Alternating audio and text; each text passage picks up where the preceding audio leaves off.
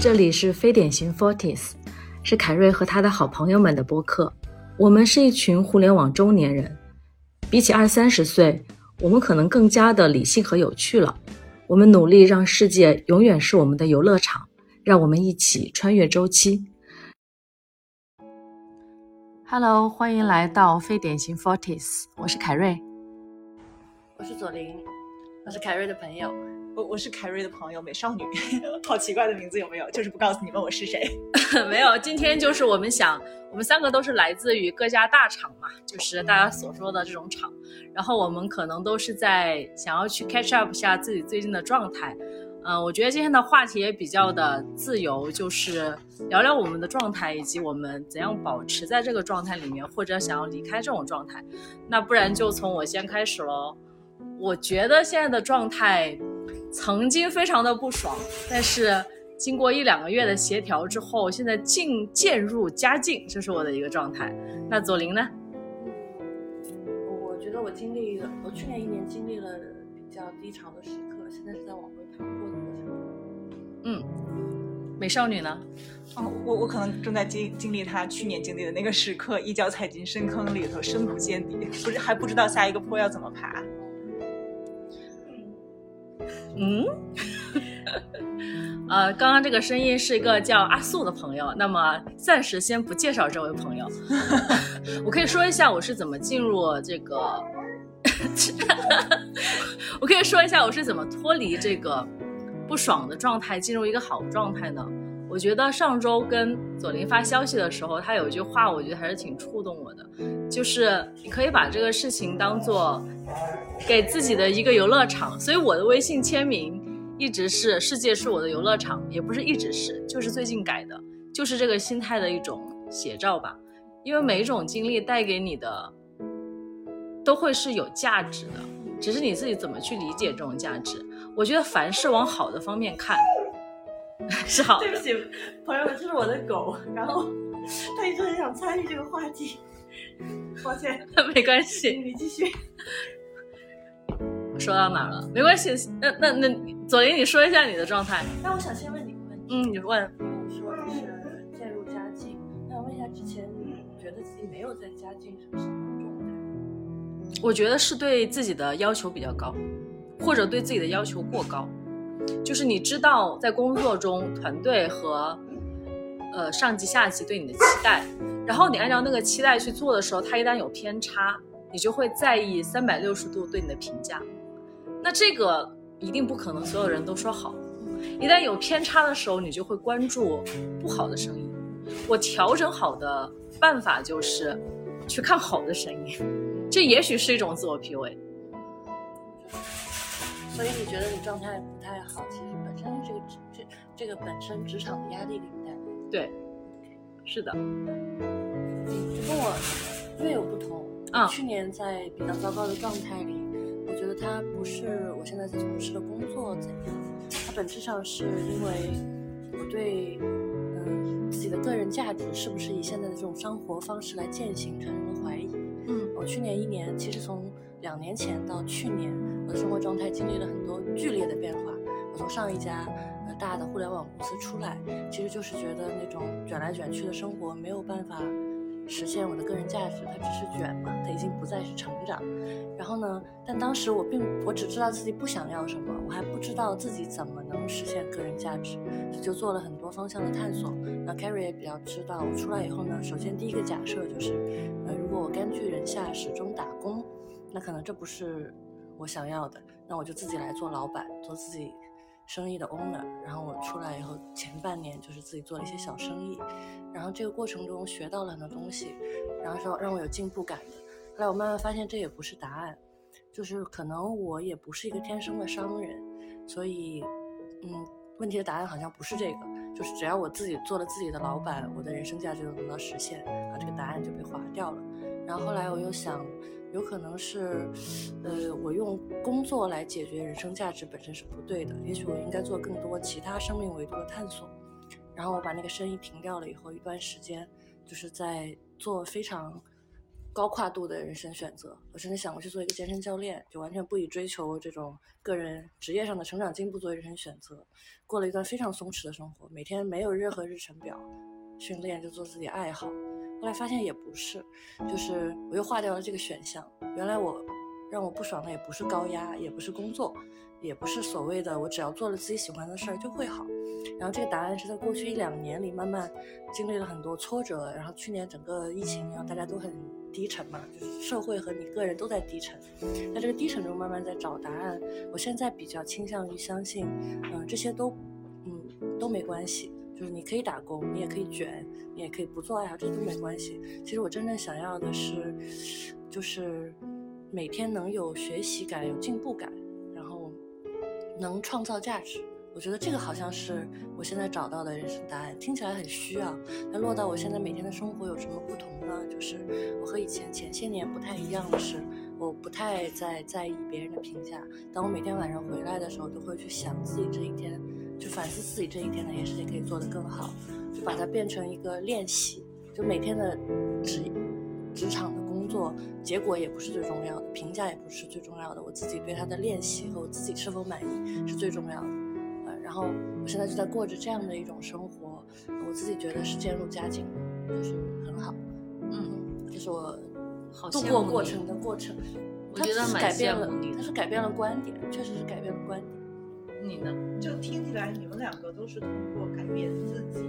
对于生活的态度和对于一些事情的态度做出来的调整。看起来其实外部环境并没有实质性的发生变化。对，我是没有的。就听起来都是，包括你，你你的那个特点也是这样子。我我跟你的情况还挺不一样的。我我并不是非常在乎所谓的外部评价这件事情，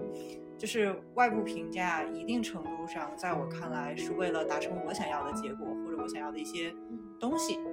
他的一个手段而已，我我我一直是这么看看待外部评价的。可能很多人看来我是一个极其自我的人，然后，然后我遇到问题可能就还挺现实的问题，相对来说没有这么深，说我的自我价值是什么，都还没有到了那个层面。我觉得更我我面对的更大问题是说，因为在大厂其实待了也很多年，面对的情况可能跟你之前的情况也会比较，就我觉得大家的情况应该都差不多，卷来卷去。然后你在这个过程里面呢？嗯，你其实其实，在大厂里面，所谓的升职也好，加薪也好，所谓的呃能跳槽拿的高薪也好，都一定程度上是你觉得这件事情，你的未来生活是在上升，是在稳步变化的。对对，这个是这种感受。而真的到了这个年纪上，因为确实待了很多年，很多年之后呢，你也付出了很多很多很多的努力的之后，你发现并不是所有的事情你都能达得成，你有的时候结果是达不到的。这个对于永远上升。被对，然后在过去的一段时间里头，让我是最难受的事情是，然后我觉得也会成为非常一个大的命题。那我三十五岁之后能做什么？这这个是一个很大的问题，尤其是我们在互联网公司，这个没有不深，这个其实跟我们在说的同一个问题。对，你会问自己说，我可能面对的我我没有质疑价值的问题，我也不是很 在乎价值，我只是会想，那我三十五岁以后要靠什么来生存？我我我觉得更多很。其实我在验证，其实我通过了过去的，我想想啊，一八年到现在应该是整四年时间，我已经在验证价值这件事情。因为我觉得很可怕一件事情，其实我跟其他朋友说过，他很震惊我会这么想，但是我真的这么想。我觉得我这四年没啥进步，但是在外界的眼里看来不是啊。其实这四年我经历了两家不一样的公司，而且都是比较创新的项目，挺难的。而且不能说做特别差，至少我没被公司，我没有被公司炒吧，这个是个事实。所以呢，他们会觉得我居然自我评价是没有进步，但是我真的这么觉得，这件事情本身是有问题的。嗯，你为什么觉得自己没有进步？就坦白的来说，我觉得自己没有进步，是因为我在互联网的所谓的职级的那个层级上，这四年其实是没有往上走的。嗯，这是一个现实的情况。对，所以后面后面你知道为什么我跟自己和解？就是我用两个方法，第一个是这个事情就像像像像像左琳说的，这个事情就是很难。我们到了这个时候再往上真的很难。是最难跨的，也许就永远都跨不上去，对吧？有可能。我花了四年才对这件事情和解，这是第一个。然后第二个呢，就是我看了一下到达下一阶那个生活状态，我是不是很喜欢？然后。我发现很可怕，我发现我不想要。所以这个也许是本质上我对自己和解的办法。然后呢，为什么好？我我这个东西对自己和解之后，为什么我还会陷入刚才说我前两个月不是还在 struggle 嘛？因为我放下了对自己的执念之后，因为还有一点，我不知道是我这个人做做 leader 比较 nice 还是怎么样，我总觉得我要照顾那些我的小朋友们，所以我还有一个会让我有压力的事情，就是我觉得我自己可以不往上了。或者说不去追求所谓的升职加薪，只是做好这份工作，但是我得照顾他们的成长，因为他们还很小，所以有的时候我会在一些下属的评估里面觉得，哎，我是一个特别好的老板，特别特别照顾他，但是有可能会在我评级或者我老板的评价里面觉得我过于的照顾他们，这个事情可能有点亲妈心态，你这真的有真真的有点亲妈心态，但是呢，你要知道资本家的世界其实这样不好。我老板说过一句，就之前的老板说过一句话：“慈不掌兵。”慈不掌兵，嗯，对的，对的，这个其实是事实。因为之前我也有这个心态，就是我之前在我我原来团队的时候，呃，虽然不是实现在带虚线在带人，但其实也会有类似的心态。我会担心，我会担心几个问题：他们会不会工作上不舒服？因为我老板给的压力有的时候也确实是大，所以对，然后所以一直在努力做中间的润滑润滑剂这一层，那压力其实就会。就会很大，因为你要扛，你要扛得住你老板给的压力，还要能顶得住，因为老板给下来的压力，他们反弹出来的这些情绪层面的问题。做 leader 就是这样。对，但但其实我老板的这句话很有道理的是，慈不长兵，对一定程度上对他们的人，其实对业务的伤害，一定程度上不绝对，但是你真的做不到，你会从人性上是质疑这件事情，就是大家都是来工作的。为什么要把自己搞成那个样子？所以我最后才会觉得，哎，既然我自己既不想升职，这个本质是在于我并不期望我变成下一阶的那种生活状态嘛。好，这就是我对自己的认知已经结束了，以及我管理的方法实际上不适合资本主义时代，对吧？那也就是说，我在自我价值和管理团队上面可能都不是一个很有竞争力的人。就这个事情曾经。困扰了我一段时间，放下的办法就是用刚刚那种说，那我是不是仍然在 enjoy 我的生活状态就可以了？我觉得今年可能明年吧，哦对，二零二三年了，最大的一个变化是我去我要去海外，对吧？我要去一个全新的一个国家，以及说可能不止一个国家，这个我觉得是一些新的东西对我来说。另外一个我觉得蛮有趣的是，我的下属会变成一些外国人，而且他们分布四个国籍。我觉得这个事情对我是一个很大的挑战，但是过程中我觉得特别有意思，就是大家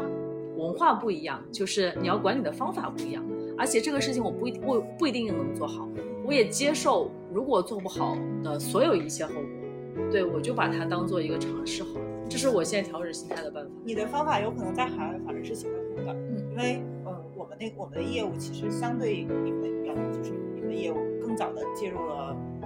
欧美市场。我们都是做海外业务的，然后只不过他们的业务其实一直在东南亚之前，然后我们的业务其实很很早就进到了美国市场，然后我们会有美国的同事，那你会发现美国的风管理方就是美国人对于管理的接受度，中国的这种管理方式和管理风格是很难适应美国市场的员工的。嗯，如果你管的是美国人，其实他们非常在意所谓的 bonding 这个概念，就是就是。你你跟你的老板之间形成了一些信任和纽带，这种情感层面的，包括情感层面的支持和关照，哪怕看起来只是表面上的，他们都非常在意这件事情。这个是我我觉得我在做海外业务这这些时间里面会发现，国内的管理就大家对于这些东西的在意程度和关键点和海外的想是不一样的。海外公司就假设都是美国人，美国人管理上比较大的驱动力。最大的驱动力是这种情感哦，不是这个我先说哈，然后等一下美少女再说。呃，我觉得欧洲、美国和东南亚的同事，我先找共同点哈。他们最大的一个是你得告诉我这件事情它的背景是什么。即使他是一个基线员工，他稍微要知道我为什么要做这件事情。他要思考，对他要思考，对对对，他不可能说你只派我 A B C，我完成 A B C，呃就不不可以，要知道背景。第二个，他得知道他做完这个事情之后，他能得到一个可能的什么样的回报。就比如说这半年，哎，不一定。就比如说，我们想这个半年之后，他可能会，他会比较比较比较早的说他的预期。比如说他希望我我拿我拿我拿那个应届应届毕业生举例子哈，应届毕业生他想说，我想通过一年成为一个比较合格的产品经理。首先你告诉我你眼里什么是合格的产品经理，我能不能够在一年变成那个样子？我的实现路径是什么？他是这么会会很清楚的。他们更不羞于表达自己的欲望对目标。对对对对对这很。棒啊！对，这是我觉得的一点。如果说，我觉得美国员工可能要再加一点，就是他想知道自己在项目里面的位置和他的和他的独特贡献是什么。啊，我这是我的，对对对，这是我的这是我的看法。我接触好的有意思哦同事，对，对，是这样的。然后中国的管理者其实普遍会更，呃，非常害怕员工有过强的个人诉求，对，非常常见。啊、这个里面也包括我之前接触的其他组织的老板，会会觉得说，呃，如果你的你的个人诉求非表达的非常明显，别人会不会太 aggressive？老板会觉得就是会太有攻击难以管性。对对对，他们会觉得他们有一个词叫做管理成本高。是这样。然后像我这样子的人，在中国老板眼里面是一个非常典型的管理成本高的。对，高高绩效就高需求，就难管理。对是对这样。啊，我我会我会我会有非常明确的，像你提提到的美国员工的那个那个样子，我嗯在我到一个什么样的节点，我要拿什么样的回报，我要做出什么样的事情，我可以拿到什么样的结果，我就会在前面问的非常清楚。嗯啊，但是在老板眼里，这就是一个没有办法糊弄的事情，他他没有办法通过信息隔离的方式来去降低你的预期，或者不给你这个东西。所以你也很适合海外市场，是吧？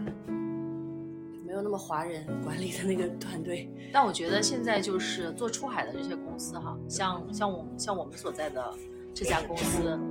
其实挺挑战的。虽然看上去我们公司在这几个所谓的大厂里面出海应该算做的最好的，看上去算最好的，那非常难做。但是其实内部大家挑战很大，只能说，也许是我觉得真的，也许也许之前有一定的风来了，猪都会飞的那种概念，而不是大家真的把所有的事情都做好了。我觉得这两年、这三年以来，疫情以来，经济不好，对于我们的挑战非常大，关于管理的问题，关于业务的问题。唉，我们也可以聊一下自己的生活，看看自己生活中有什么给自己带来快乐的事情，才能够生活跟工作平衡，怎么样？对，好啊，是的呀。然后我觉得，对，还有一件事情，我觉得最近我 最近我发了一个朋友圈，然后就是说我最近用了一件事情，让自己的专注力有了长足的发展，就是让自己可以非常专注的做一件事情，进入心流状态。然后那条朋友圈有非常非常多的人去点赞，还有些人私信我怎么做到的，我还蛮想分享一下这件事情，因为它不但对我的这个嗯生活，还对我的这个工作都是有帮助的。就我可以拆解它的实现方法哈，如果大家觉得有用，也可以试一试。首先一个呢，首先我我我在做这个训练之前是个什么状态啊？非常极致的情况。我每天如果我今天知道我有包裹可能会到，我真的可以查十次物流状态，非常可怕，你知道吗？我也不知道为什么，就是我可能每隔每隔一个小时或者不到一个小时，我就想知道那个包裹在哪儿了，这是一种强迫症嗯啊、这是我之前的状态。嗯为了扭转这种状态，然后我做的事情就是我一定要训练专注力。我试过好几种方法，我告诉你们失败的方法哈。第一种就是所谓的用那个二十五分钟的番茄钟，哎，我直接上了这个东西就不行嘛，因为你是一个物流信息一天都要查十次的人，你直接进入这个有点太高阶了，不可以，不可以。第二个我试过冥想，我定了一个十那个五分钟的冥想，我发现好像一辈子过去了，时间只过一一分钟，这两个都是我失败的。然后我就在想，我需要找一个。它对我来说不是特别的难，我能够持续二十五分钟的事儿。我找了，我我我直接说结果吧，我最后找到的是写字，嗯就是写硬笔书法，因为我字写的还可以，嗯所以我就抄那个我喜欢的那种，反正就是一段字啊，能抄二十五分钟。二十五分钟闹钟一响，这二十五分钟我可以脑子里没有别的东西，就用这种方法把自己的那个注意力训练训练成集中了二十五分钟，二十五分钟，二十五分钟。完了之后，你就慢慢的再过渡到一个对你稍微难一点的事情，比如说二十五分钟去看小说，啊，这个比写字要难一点了啊。嗯在二十五分钟去看一个，比如说，呃，就是投资方面的书，我最近在看啊，我以前是看不进去的，就是二十五分钟是看不下去的。最后二十五分钟不打扰的工作，这个我训练大概能有两个星期吧，是有用的棒。对这个方法，总结下来就是找一个你自己觉得是喜欢的事情，先开始第一个二十五分钟。我现在基本上白天一天可以不拿起手机，羡慕，对，很棒。而且我觉得，我觉得重新开始写字和画画之后，你好像会觉得有一些属于自己的东西，因为以前真的是晚上会工作到十一二点，有的时候周末或者工作日没有完成的事情，周天还会再加一加班。我现在就是放掉，就是没有，就是这就是自己的时间，就是不看。当然也感谢我现在的老板吧，就他不会去这样占用时间。我也有一个小分享嗯，嗯嗯，我最近我觉得对我很有帮助的一个变化是，默默下了一个决心，要做这样一件事，就是在任何场合的任何时刻，尽量做出准确和诚实的表达。然后，呃，我对这个事情开始有有有意识，觉得这个事情该这么做，是出于我认为啊，是对整个疫情期间所有山呼海啸的政治宣传，还有 social media 的厌恶。我，当时因为刚刚那个有个词我可能要逼，嗯 我会处理一下。嗯，你呃，请逼的，那我那我那我应该会接下来说很多值得逼的词。那因为因为因为去年一年对我来说就是这样度过的，因为你身身体上被束缚了嘛，所以你反而过度的沉浸在 social media 里，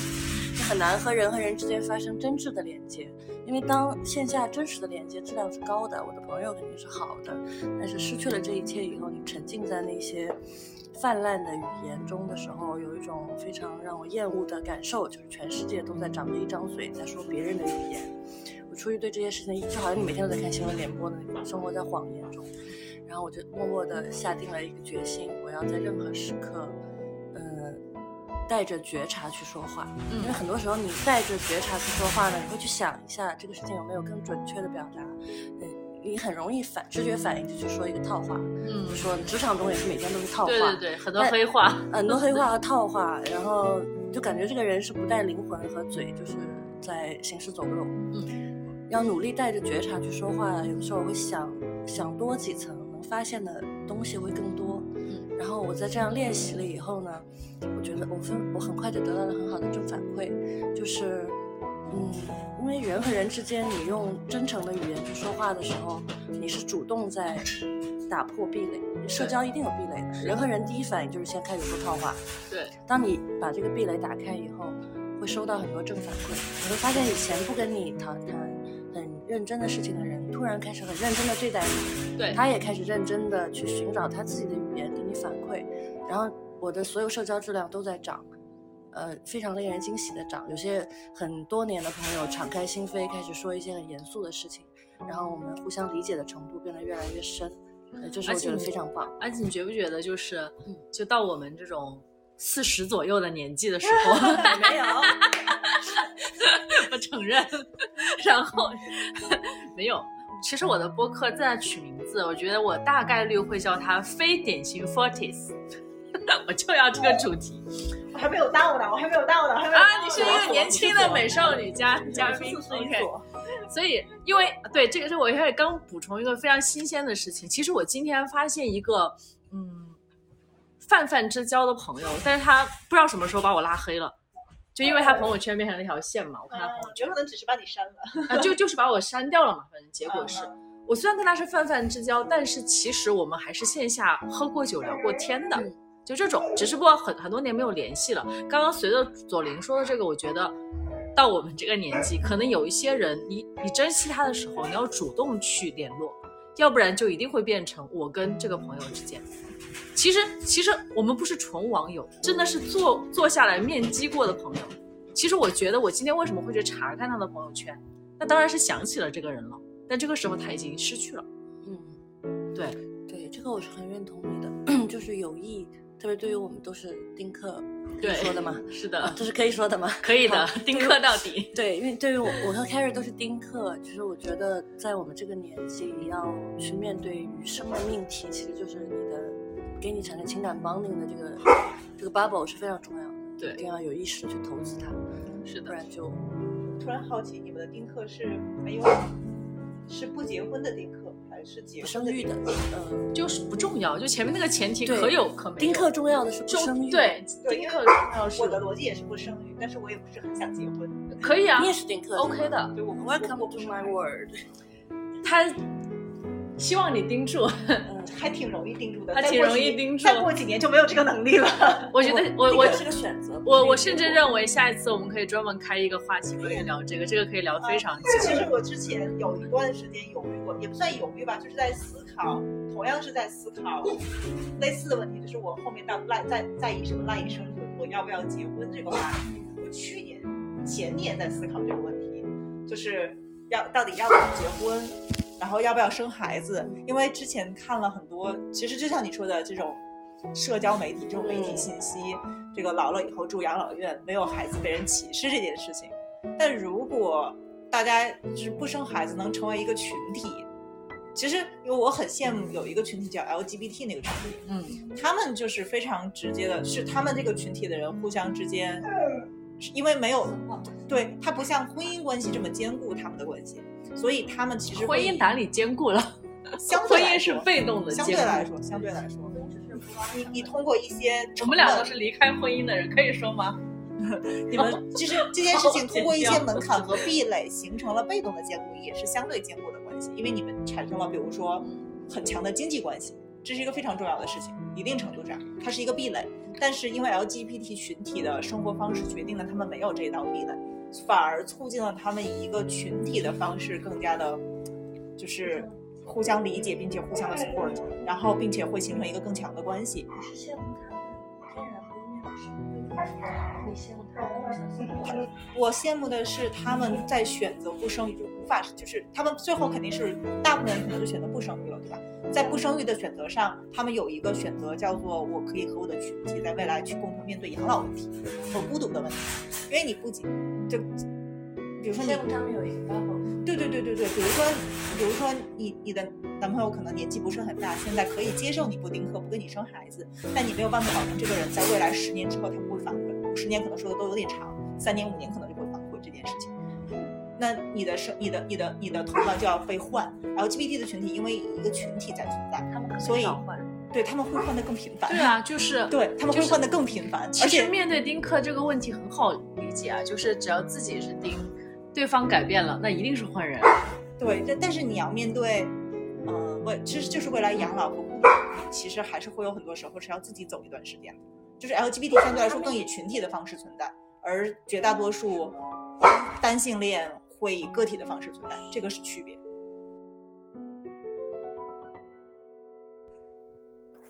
在本期节目的下一集，凯瑞、左琳和美少女将畅想一下五到十年他们想过的生活是怎样的。如果您对这期播客感兴趣，欢迎订阅非典型 Forties。我是凯瑞，感谢收听。